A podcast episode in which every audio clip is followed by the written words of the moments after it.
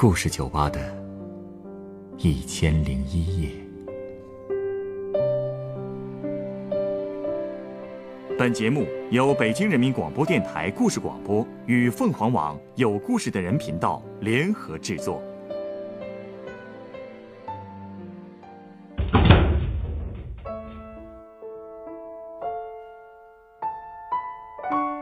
欢迎光临故事酒吧。通过书信交笔友，这是互联网时代以前在年轻人中非常流行的一种交友方式。今天来到酒吧的这位客人，年轻的时候就曾经交过一个笔友。三十年后，当他们再次相遇，又会发生什么故事呢？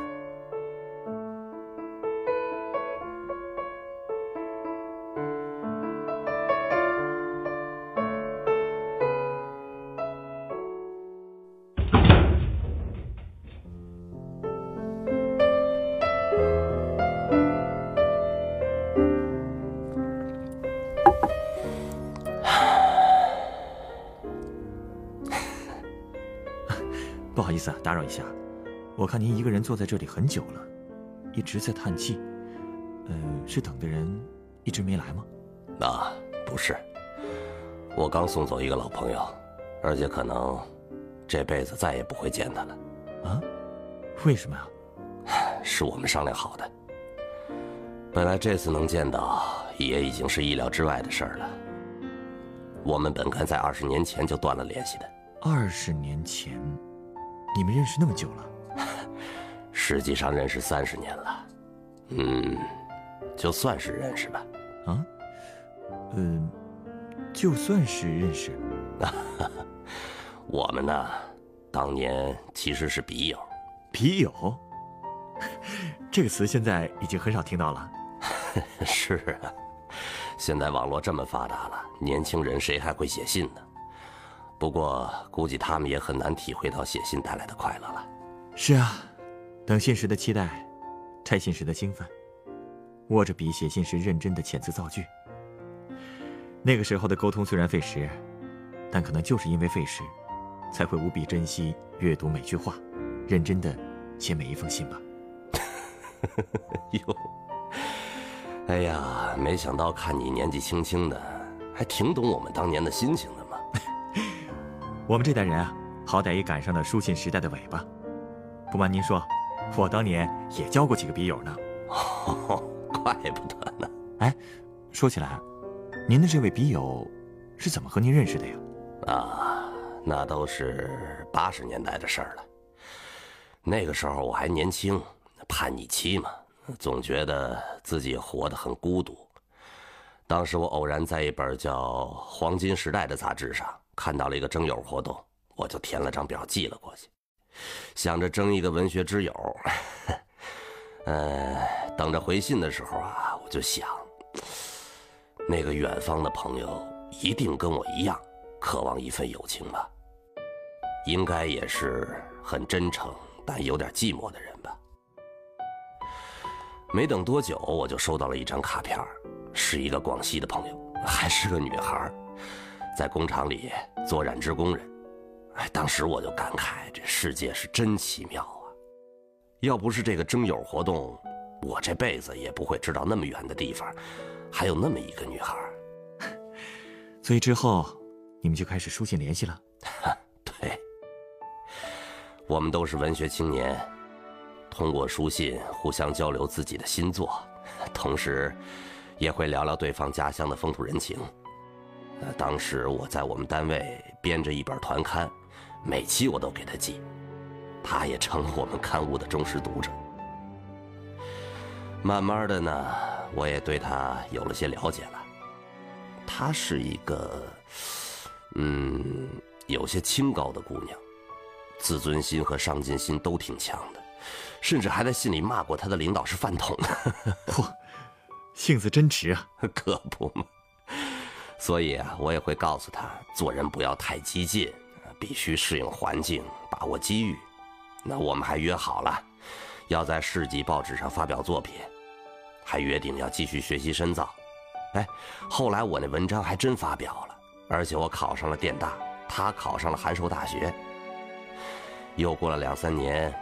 他告诉我他已经汉大毕业了，并且在厂子里做起了公关工作，干得还挺出色的呢。我呢，因为团刊办得不错，也当上了工会主席，后来又逐步升迁。总之，两个人的生活都是越过越好。而且那个时候，我觉得我们两个之间的关系也是比较暧昧的吧。哎呀，你说说，我们面都没见过，但是感情上却越来越亲近。嗯，这种心情吧，我能理解。哎，你们就没有互相寄过照片吗？就不好奇对方长什么样？好奇呀，所以我曾经给他寄过一张我的照片。我骑在自行车上，单脚点地，笑得挺开心的。哎，不跟你夸张啊，我年轻的时候还挺帅的呢。瞧你说的，现在也很帅啊。哎呀，不行了，不行了，老了现在。其实啊，我本来也希望他能礼尚往来的寄一张他的照片给我。可是后来他的回信完全没有评价我的照片，也没给我寄他的。可能他不想破坏这份神秘吧。哎，不过他跟我说过，他一米六三。留着一米长的辫子，哎，因为形象不错，所以做起公关工作也还挺顺的。哎呀，只能在脑海里边想象他的样子了。不过后来嘛，发生什么了吗？后来他突然就不给我写信了。我也一直在反省，是不是之前写的什么话伤了他了？猜了各种的可能性，也写信询问过。但一点回音都没有。又过了一年，哎，他突然给我来信了。哦，他怎么说？他跟我说呀，他说，过去一年跟他感情最深的外婆和爸爸先后去世了。哦，原来是这样。啊，所以他的心情也是低落到了极点。我特别心疼，就在回信里边拼命的安慰他，希望他能振作。因为失去亲人的心情，我也体验过。就这样，我们又恢复了通信，继续谈理想，谈文学。没过多久，他就跟我说他入了党，而且马上要担任毛巾分厂的厂长了。看来他真的很优秀啊！啊，是啊，我感觉啊，他已经比四年前成熟多了。我也能想象出一个未来的女厂长会有着怎样干练的气质。再后来啊，因为工作都忙了，我们的联系就又中断了。各自都有了自己的事业和生活，年轻人之间的暧昧也会随着时间变淡吧。是啊，我后来也成了家，有了孩子。又过了十年，我搬了新家，整理书柜的时候，我偶然翻出了当年的通信，突然就我就想，你说他现在？过得还好吗？我就用了几个晚上，又把那些信重读了一遍。现在一看呢，我越来越觉得这个姑娘不一般了。怎么说呢？她呀，当年就已经开始自学法律了，而且还学了电脑。那可是上世纪八九十年代呀，可见她很有远见。而且她的这些远见，其实也一直在影响着我，让我跟着她的节奏一块儿努力奋斗。我一想到这些，我就坐不住了。我突然特别想找到他，所以我就先找着了他所在地区的电话区号，再从幺幺四查到他的单位。打通电话之后，哎，对方竟然说他已经内退了。啊！哎，我这心里当时就是一沉。那么有才的姑娘，怎么会那么早就内退呢？我又打听到了他家的电话，打过去以后，接电话的是他妈妈。说他现在不在家，让我打的手机，我就问这手机号是多少？哎，老太太竟然也记不清楚了。我听到她在那边问一个小男孩，说：“哎，你妈妈那手机号是多少啊？”哟，我这心里又一沉。你说，哎呀，没想到孩子都这么大了，可惜那个孩子也不记得号了。老太太就让我换个时间再打。那您又打了吗？没有。可能是因为已经知道他的现状了吧。也可能是害怕再接触的话，他在我心里的形象会彻底被破坏。不过我猜他过得应该还不错，因为那个时候手机还没普及呢，反正我还没有呢。而且他妈妈那语气也很愉快，说明他们家的生活挺快乐的。况且姑娘那么有才，我相信她不会被生活打败的。嗯。哎，那您刚才说您和他又见到了，是怎么回事啊？那，是因为前一阵子我看那电视里有一档寻情节目，可以帮忙寻找一直联系不上的亲友，我就又动了那个念头，想通过这个节目来找找他。其实报完名啊，我这心里也有点打鼓，心想最后被选中的那些人，那故事都是波澜起伏的，我这种事儿，人媒体能感兴趣吗？而且周围的人要是知道了，是不是也会有遐想的呀？再说了，就算找到了，他能配合吗？但是我没想到，有一天下午我突然接了一电话，哎，竟然就是他打来的。您是说，他先主动找到了您？其实也不算是。他说节目组已经找着他了，他又通过电视台的朋友找到了我的电话。就主动给我打过来了。接到他的电话的时候，哎，我这个心情啊，真的，别提有多激动。我问他，之前他有没有想到说要找过我？他说找过，写过信，但都没有回信。他以为这辈子再也见不到我了。他还说呀，过去的厂子已经倒闭了，他也就在家休息，不上班了。一米长的辫子也剪成短发了，身体也发福了，儿子也刚刚考上大学，他也总算可以歇口气儿了。哎呀，你们俩这是得有嗯二十年没联系了，二十年啊，人生的变化都很大了呀。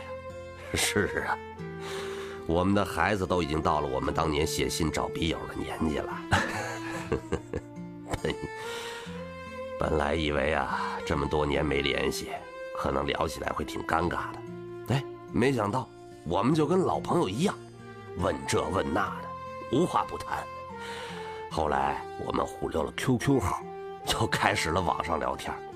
我们把三十年前的老照片都翻了出来，发给了对方。我也终于看到了他当年的样子。他长得怎么样？嗯，说不上漂亮，哎，但是很文艺。就这么聊着聊着呀，我们好像又找回了当年的感觉。有一次我几天没上网，后来看到他给我留言，问我说这几天在忙什么呢？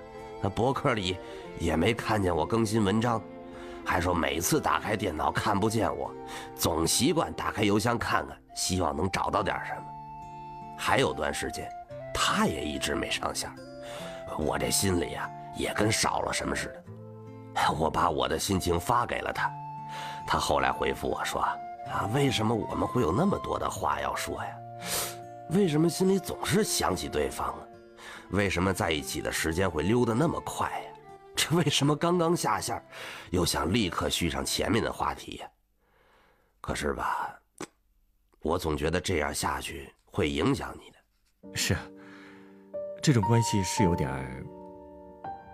嗨。”这些我都懂，其实他也懂，所以后来啊，他又发过来一段话，他问我，说：“我们这样是正常的吗？超出了朋友的范围吗？男女之间有真正的朋友吗？我们的心里有负疚感吗？”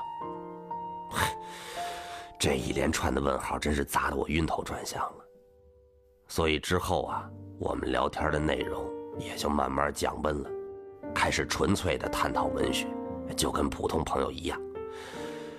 呃，我觉得吧，这样也挺好的。嗯，你们的心情我很理解，我也很佩服你们的克制。克制。哎呀，不过最后，我们还是没有克制住，见了一面。毕竟再不见面，就真的老了呀。见面也没什么吧，我倒是觉得，你们早就该见一面，叙叙旧。小伙子，见面时候的心情啊，你还年轻，你恐怕不会懂。前两天他来了北京，我去接的他，一见面我们就拥抱了，啊，就是那种轻轻的抱了一下，就跟那个老朋友重逢一样。我们互相看了对方很久啊，都想从现在的形象中找到当年的影子。啊，我们都老了，虽然能看出来他很精心的打理过头发，但还是遮不住他的白头发。我想起他曾经在网上感慨过：“我们错过了最美的时光，错过了，就再也回不去了。”我们俩坐在茶楼里聊天虽然我知道，我们俩心里都是波澜起伏的，可是彼此的脸上都是风平浪静的。我们就像是纯粹的文学朋友，继续聊着网上没聊完的话题。其实，这样也挺好的。是啊，挺好的。后来我又开车带他出去玩我把车开得特别稳，心情也很好。我们还去了一个公园的温室，看了睡莲展。在公园的大门口，睡莲展的海报上还写着一行字儿：“花儿犯下美丽的错误。”下面还说：“说，你见过十二月里开放的睡莲吗？如果没有，请入园欣赏。”我看着海报，我问他。这睡莲犯下错误，在冬天开花，人呢？他跟我说，人应该不会。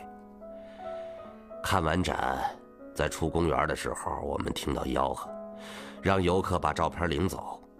原来商家已经给游客拍下了数码照片，如果满意的话，就花十块钱买走；不满意就删了。我们一查，果然有我们俩的照片。你们买了吗？买了呀，因为照片照的真好，当时我们俩都在特别专注的欣赏莲花，这表情也特别好，所以我一点都没犹豫，直接掏钱买走了。拿到照片，我拉着他的手就往公园外边走。你们拉手了？是，这一拉也把他给吓坏了。不过他最后还是任由着我拉着了。上车以后，我跟他解释，说刚才之所以拉他，是因为我看到旁边有人在看我俩，所以我实际上是做给他们看的，就是想告诉他们，看什么看呀，我们就是一对儿，希望他别介意。他说，他当时也来不及多想，但他不介意。后来我说，我想自己保留那张照片他也同意了。那照片您现在带着呢吗？哟，带着呢。我看看啊。哎，你看。嗯，照的确实很好啊。别说，他身上的气质啊，确实很特别，很有文艺气质，是吧？嗯。他今天走的。对。我陪他玩了三天，今天送他走的。走之前，我们都约定再也不联络了。而且他当着我的面把我的电话、微信，还有 QQ，都拉进了黑名单。你也把他拉黑了？对，拉黑了。呃，哎，那个徐志摩那首诗怎么说的来着？嗯，你我相逢在黑夜的海上，你有你的，我有我的方向。你记得也好，最好你忘掉。这交会时，互放的光亮，你也会配呀。我们终究是彼此天空里的一片云，最后总是要飘走的呀。飘走了也并不遗憾，重要的是曾经来过，不是吗？请稍等，我想送您一杯鸡尾酒。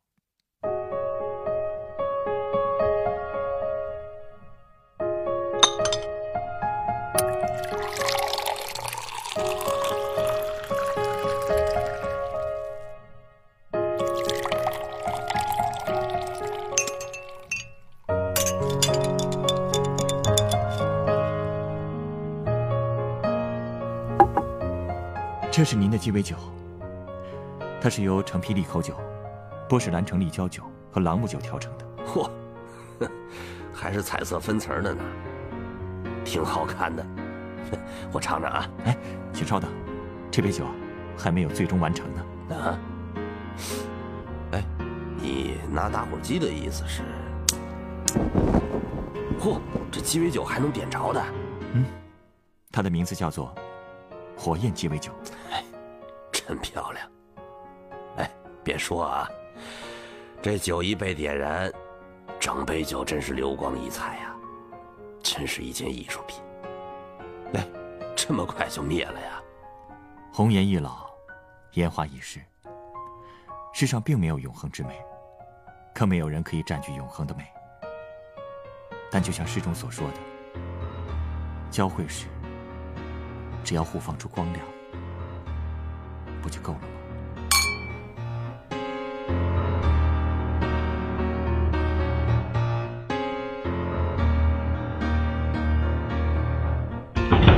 本故事选自凤凰网“有故事的人”独家签约作品。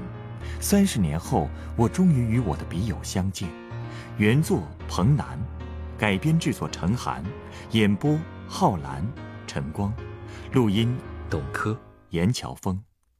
人人都有故事，欢迎搜索微信公众号“有故事的人”，写出你的故事，分享别人的故事。下一个夜晚，欢迎继续来到故事酒吧，倾听人生故事。